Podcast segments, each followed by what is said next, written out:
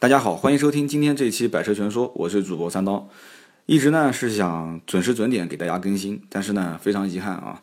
各种原因，三刀呢也是一直啊忙于在各个城市之间穿梭啊，忙一点自己的事情，所以呢今天这一期啊还是用手机录音啊，包括上一期节目，可能很多人也会觉得上期节目好像说的有点零零散散的啊，电动车啊说东说西的，也没有具体讲到哪一款车型。今天这期节目呢，因为上一周我们聊到过一些新车团购的。三刀的一些看法啊，包括现在的现状，包括和互联网的结合啊，产生了一些新的一些格局。那么今天这一期啊，我曾经也预告过啊，我说今天星期六我会跟大家来聊一聊二手车行业的现状，包括二手车行业也是跟互联网之间结合发生了些什么。然后三刀将来也会对二手车这个行业有一些自己的想法啊，大家如果觉得感兴趣呢，就可以听到最后啊。还是那句话，听到最后的都是铁粉。然后一样的啊，节目一开始，好像我很长时间没有在节目开始给自己的节目打个小广告啊。然后 A B 的 B 五四五八五九，我们的订阅号啊，B 五四五八五九一样的订阅号里面的论坛呢，也欢迎大家多多留言啊，互相之间进行交流。三刀有时间也会在上面看看大家的留言，也会跟大家进行交流。那么今天呢，讲到这个二手车，其实二手车这个话题真的是三天三夜都说不完。二零一五年啊，三刀也想过，还是要把节目稍微的归一归类。可能将来会做一些主题啊，就是比方说一个专题，我们连续说两到四期，四到六期，因为很多的话题，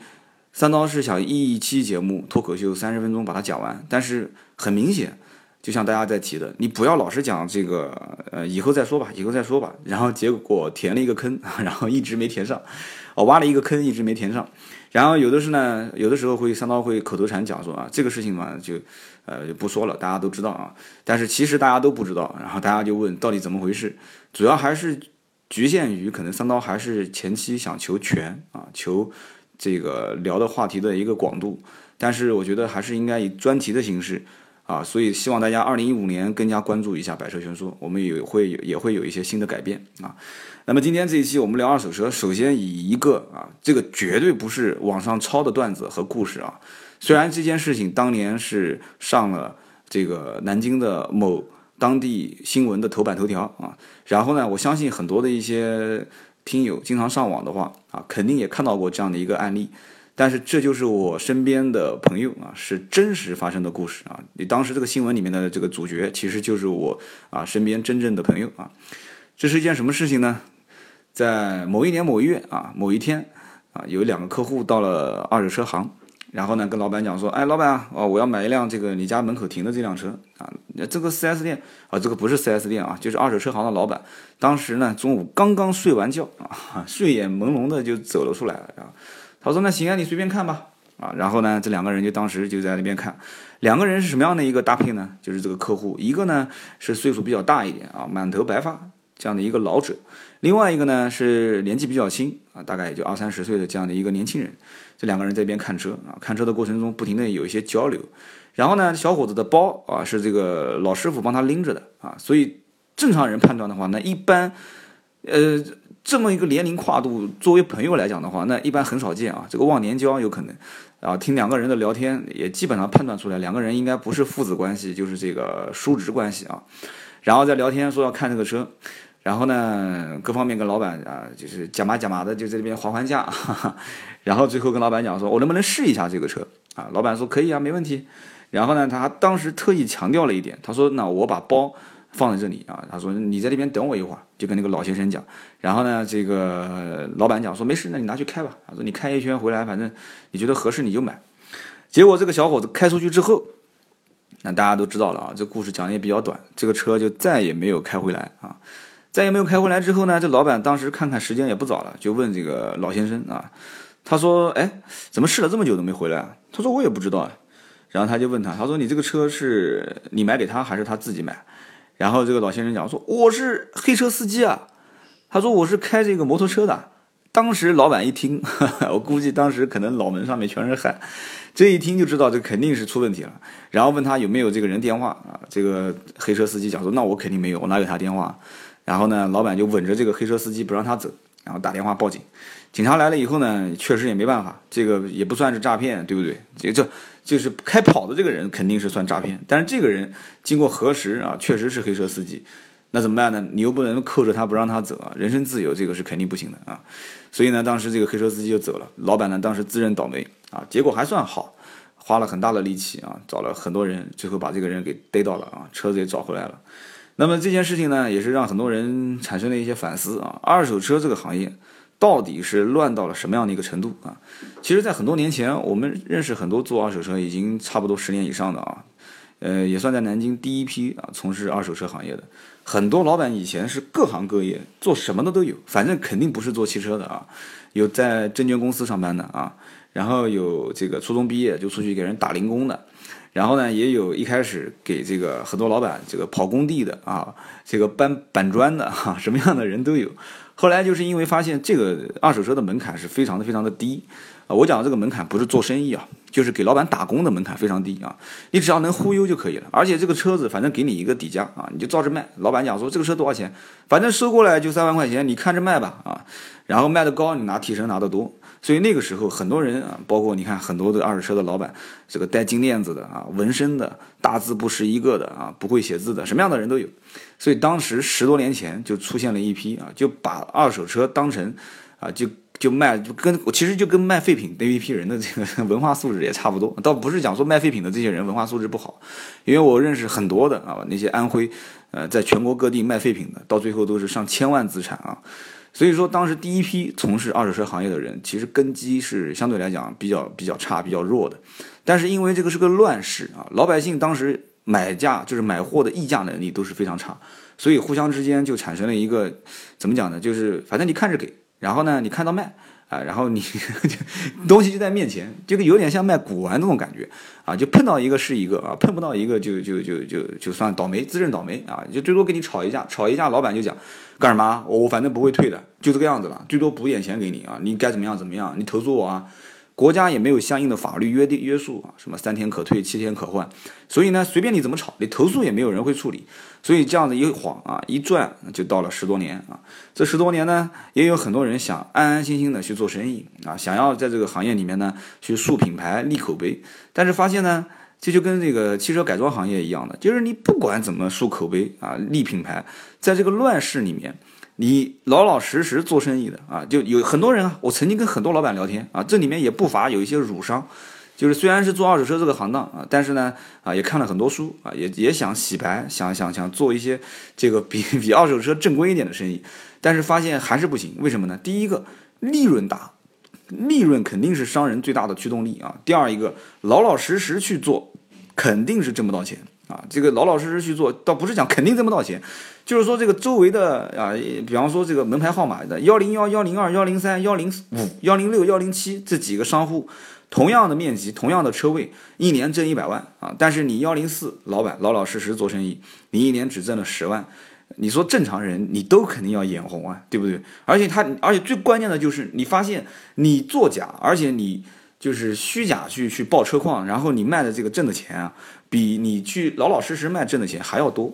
所以当年你会发现在二手车车行里面，现金之间的互相拆借都是一个很简单的一个现象啊。就两个老就经常会出现这种状况，比方说他一年会分几个月的淡季啊，比方说到了这个淡季，很多的二手车车行白天反正也没什么事啊，几个老板很晚起个床啊，刷刷牙洗洗脸看看电影，然后呢到了中午啊吃个饭，下午几个老板打打麻将。然后那边一个老板突然接到一个单子啊，说有一辆车七十万要去把他给抬轿子抬过来，啊，什么叫抬轿子呢？就是他一个人拿不动，要几个老板合伙拿。然后这边老板就会叼着香烟，叼一根香烟，然后这个牌也不离手，说啊，你自己拿，在后面柜子里面，你要拿多少？二十万。然后就喊自己的老婆，哎，那个媳妇儿过去给他拿二十万啊，然后就把柜子打开，然后拿二十万现金丢给这个老板，那个老板借条什么也不打，直接拿着二十万就走了。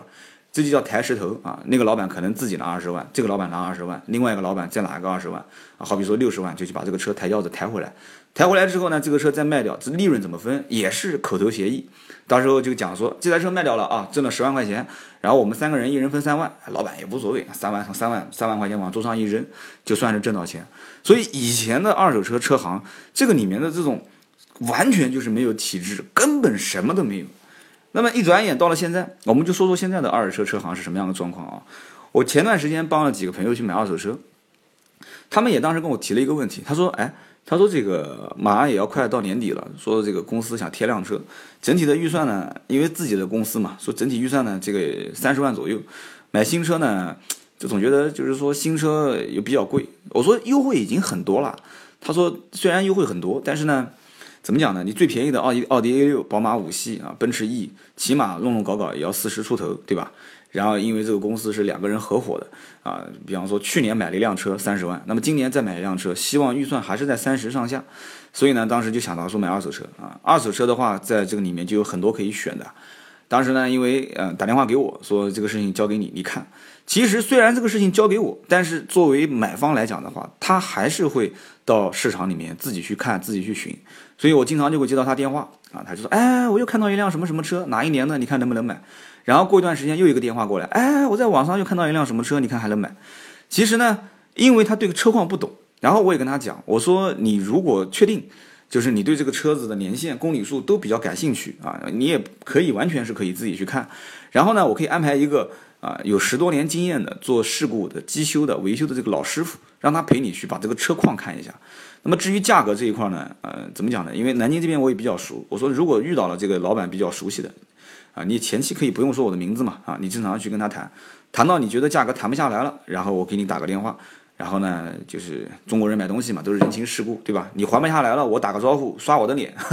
卖个面子，然后呢，老板再给你让一些。他说可以，没问题。所以当时给他买二手车的过程，虽然我感觉应该会变得很简单，但是这个里面就是非常曲折啊。包括到目前为止啊，我的一个兄弟手上有一辆英菲尼迪，然后想换一辆，比方说宝马的 M3 啊，啊，或者是宝马六系啊，就之类这样的一些车型啊，奔驰 C63，就是看了一圈又一圈啊，甚至连新疆的二手车。然后这个大连的、北京的二手车全都看过了，南京当地就不用讲了，它的行情比我还要熟啊。就是哪一天突然有一辆这个 C 六三或者是宝马六系啊，只要是一出现，他会打电话立马问我，然后我上网一看，这个车不是刚刚才出来的吗？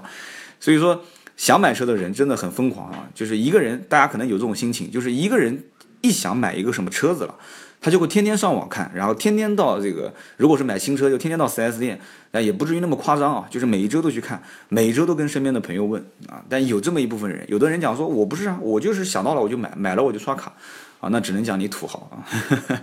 所以呢，二手车现在目前的现状是什么情况呢？就是说，包括刚刚我讲的这两个人啊，他为什么这么纠结和犹豫？就是因为现在的二手车的车行会变得。分类分得非常明晰。你比方讲，在就说在南京当地吧，我相信很多地方都是，因为我前两天刚刚从杭杭州回来。你比方说这个有精品车行啊，就是像沿街的店面，然后装修的非常高大上的啊，就是里面放的基本一般都是豪车。这种精品车行做中低端车型的比较少，大多数一般正常最差也是奥迪啊、奔驰啊、宝马这些级别以上的啊，保时捷啊、兰博基尼啊、法拉利啊这些车，精品车行。那么还有一部分呢？就是这个，就是 4S 店啊，4S 店里面，但是 4S 店现在大家可能很少都会觉得说，哎，4S 店也卖二手车，但是现在 4S 店也开始建一些叫 4S 店的二手车展厅，这是一部分。我讲的这两种都是属于规模比较大的。那么还有一部分呢，就是大的这种二手车的集散中心，一般都会它在这个二手车交易的中心旁边，它会有个大的这种，一般都是比较老的，有的也是新的，就是二手车的市场。那这里面就是商户是一家接一家，一家接一家的，一般会比较破、比较旧，但这个里面也会有一些比较有实力的，就是一个老板拿一一整排门面，啊，一千个平方、两千个平方，或者是在里面做精品商城啊。那么还有一部分呢是什么呢？是做寄售，啊，就比方说也是找一个大的一个一个楼层，把这个一两千平方拿下来之后，然后做寄售。其实这个里面不管是以什么样的形式啊，其实整体上来讲的话，一般就两种，一种就是老板自己吃货。吃进来以后就是以货易货嘛，就是不是叫以货易货，就是现货现款，货就在那边，你自己看啊，然后你付钱，我就把车卖给你。那么还有一部分呢，就刚刚像我讲的寄售，寄售的模式嘛就不用讲了，你把车开过去啊，谈几种方式，一种呢就是谈入场费。啊，五百块钱放进去啊，放多久？我们俩谈谈好以后，这个规定的期限内卖掉，卖不掉，那你就把车开走。还有一部分呢，你比方说开进来啊，就是商家跟你之间，比方说你在这个价格期间之内，我带你卖掉。要是卖不掉的话，那么这里面可能还有个五千还是四千的一个手续费。所以说，不管是以怎么样的形式寄售，目前来讲，看似是有一点就是蒸蒸日上。但是实际上，我觉得这个里面不会是将来的主流，因为寄售确实，第一，它的时间成本是很多人没有考虑在里面的；第二一个呢，就是寄售，呃，很多老板还是在做资本运作啊，资本资金上的运作，倒并不是真正靠说寄售来挣钱，它的盈利模式是比较模糊的。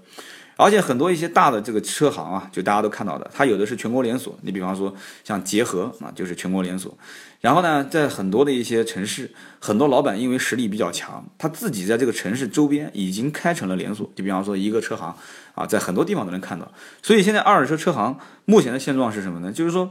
老板越来越往大而全的形式来发展，就是发现小门面。就比方说门口租五到六个车位，然后有一个大概五十个平米啊、四十平米的一个小办公室，甚至还要小，二十个平方的小办公室，甚至还要小，可能还有五个平方、十个平方的办公室的，啊，这办公室其实上对这些老板都不重要，就是平时歇歇脚的地方，主要还是门口的车位啊，车位越多，就证明这个老板实力越强。所以呢，很多人在选车的过程当中会发现，初选就是海选的时候，都会去这个大市场。到每个地方的大市场里面逛，为什么呢？因为车多嘛，什么车都能看到。海选完之后呢，啊，就会出现一种分歧啊。有一部分呢是做，就是想买中到中高档豪华车的啊，奥迪、奔驰、宝马以上的，他就会发现他不会在大市场里面买，而是选择到一些精品车行啊，或者是到 4S 店啊这种类型的一些大的这种，呃，包括连锁的这些大的一些精品的二手车行里面去找，然后会发现这些车行里面价格会比较高。为什么呢？因为这些精品车行为了保证它的货源啊，包括货源的来路相对比较正，因为这些老板相对来讲是对品牌这个意识是比较强的啊，而且呢，可能甚至于还会有一些做到，比方两天三天包退啊，当然这个包退也是打双引号的啊，然后包括这个呃一年质保啊，这些都都会有，所以说这些老板对货源的渠道要求比较正。二一个呢，这些老板有的时候会出现，可能是就是因为有钱，但是入行比较晚。所以他拿货的渠道相对来讲比较窄，所以他进货价比较高，啊，而这些市场里面的这些老板，虽然感觉好像门面很破很小，但是很多老板都是做了十几二十年的啊，所以他们的拿货渠道相对比较多，然后呢，货源也比较足比较稳，所以拿货价格也比较低。但是呢，很多的客户就不敢在现在的这些小门面里面去买车，买中高档车，可能五到十万的这种小型车，大家可能会在一些小市场里面逛逛，也就买到了啊。所以说，刚刚就讲到这种买车的人和卖车的人。今天反正就我们就讲二手车，主要是讲到二手车的现状，包括将来的二手车创业和互联网啊。然后呢，现在这些老板就会出现一个什么问题呢？就大家感觉做二手车很风光，为什么很风光呢？什么车都开过，对吧？就像包括三刀以前在 4S 店这个管理二手车这个业务一样的，基本上就是一天一辆嘛，甚至两天三天换一辆车。这个一方面呢，因为车子长期放在那边，你不打火，电瓶容易出问题；二一个呢。因为当时不是也靠 这个二手车做节目嘛，啊，大家平时我平时换换车开一开。三一个呢，开的过程中你才能知道这个车啊，评估师只是靠嘴在跟你讲这个车有什么问题，但是三刀只要开个一到两天，那这个车有什么问题，其实就非常就是非常明显的就把它给啊，就是把它给开出来了。因为现在而且也出现这个问题，在市场里面，小的商贩一般想要出去试乘或者是试驾是非常困难的。但是大的这种展厅，你要想试乘试驾也比较困难，所以二手车的试驾是一个非常大的问题。很多的一些二手车其实本身就只剩交强险，它没有这个商业险，所以而且甚至有很多老板拿过来车子没有保险了，因为很多人在卖二手车的时候就是压到保险的最后几天，那就很有问题，就是根本试驾不了。你让这个老板把保险续上再卖给你，这基本是天方夜谭，不太可能的事情。所以说试驾是一个很大的问题啊，所以当时我在管理二手车的时候，我就经常会试一些车啊，但是基本是有保险的。那么试车的过程当中呢，我们会发现有些车跟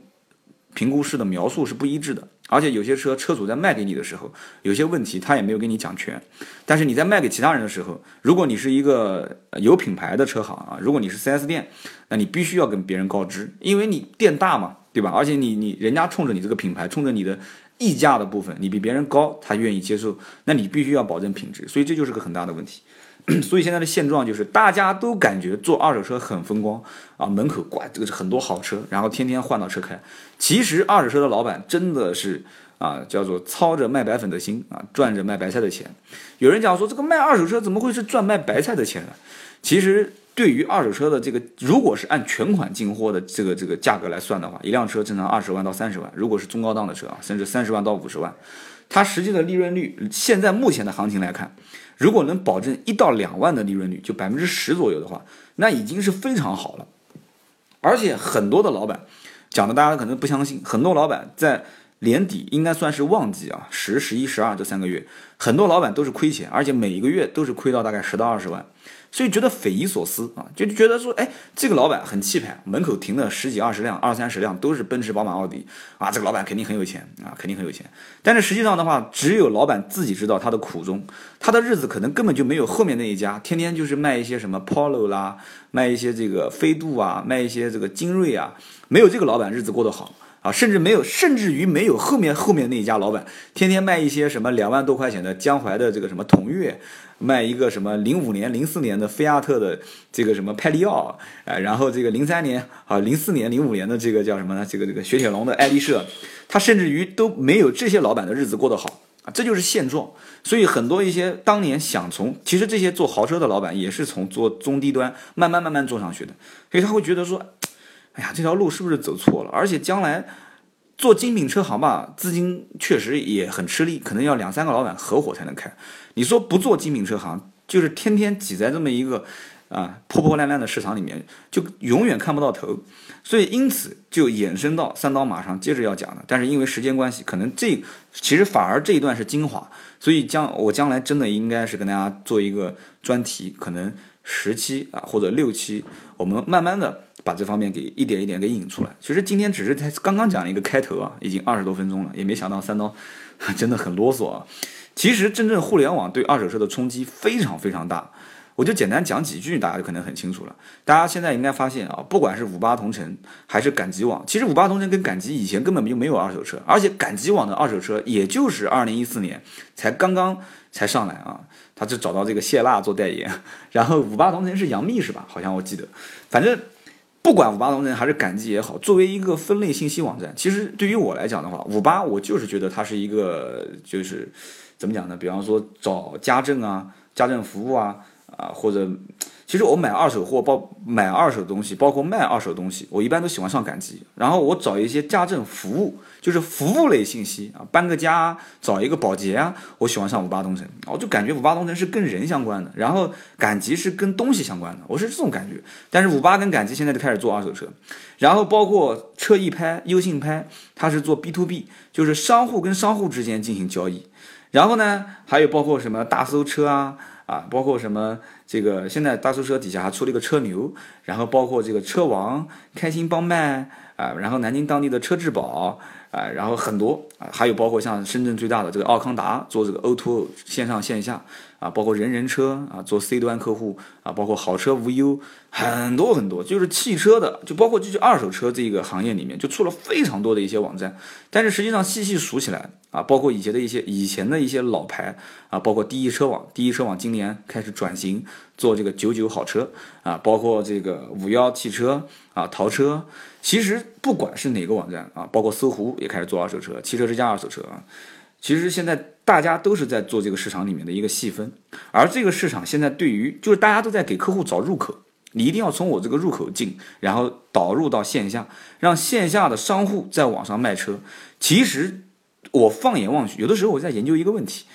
我在五八同城和赶集网，我所能通过搜索引擎啊，搜索引擎通过我自己能直观直观上看到的那些车源信息，应该讲不会超过一百个，不会超过一百条啊，不叫一百个。而且我真正真正看到的这些车啊，大多数都是我认识的一些老板。就是你转来转去就那么十几二十家老板，不管你是通过搜索引擎看也好，还是通过这个你点鼠标，然后点我要买十到二十万的车啊，然后点这个以价格从低到高也好，还是从高到低也好，哎，还是商户的什么星级排名也好，就是那么十到二十家商户，然后就是那么一百台左右的车。那么有些人有些人就要问了，这个一百多台车，是不是你现在整个市场的二手车保有量呢？怎么可能呢？对不对？南京就一个二手车市场，一个老板的仓库里面的库存应该起码在四十台左右啊！你想想看，就一个老板，一个市场里面最起码我看啊，一二三四五六七八九，大概应该至少一百多家到两百多家，一个老板大概在四十个左右的库存，就是算多的了啊。少一点的十几二十台，你算算看是多少？几千台车是肯定是有的，但是你能在互联网上看到的就是非常少，就是那么一点点。说明什么问题呢？说明有很多商户他还是对互联网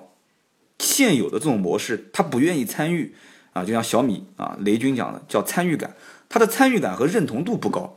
很多老板我经常跟他们聊天，他们就讲说：“哎呀，我不愿意把这个车放到互联网上去，为什么呢？他认为放到互联网就是让这个车折价，就卖不出一个好价格。”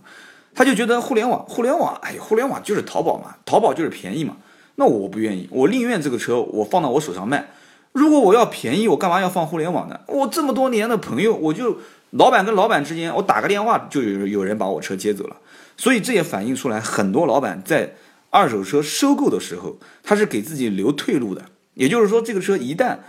批发，就是一旦零售卖不出去之后，他会打个电话让别的，就是其他城市的老板来接货。然后通过零售的形式来保本或者小赚那么一点点，甚至哪怕亏一点，他也觉得能接受，就跟打麻将一样的，你不可能每一局都赚钱，对吧？你赢个五局，输一个四局，那么有一局能赢钱啊，最后算下来我还是赢钱，那么就可以了。所以很多的老板是小富即安型。他们不觉得这种实体跟互联网之间有什么太大的一个一个联系，但是实际上互联网对于二手车车商的一个冲击是非常大，因为大家都会发现，互联网对于二手车商最大的一个影响，其实很多人要讲啊，肯定是价格啊，肯定是卖的卖不出好价格。其实我目前来看，第一对它的影响倒不是说卖家卖不出去，而是互联网对于二手车的实际的老板来讲，他们收不到车了，这个是最大的问题。把你的源头给卡死了，就容易出问题。那有人要问了，说，哎，为什么会收不到车了呢？很容易理解嘛，因为互联网现在越来越发达。你你想看，以前卖一个二手车，可能到市场里面找人问一问，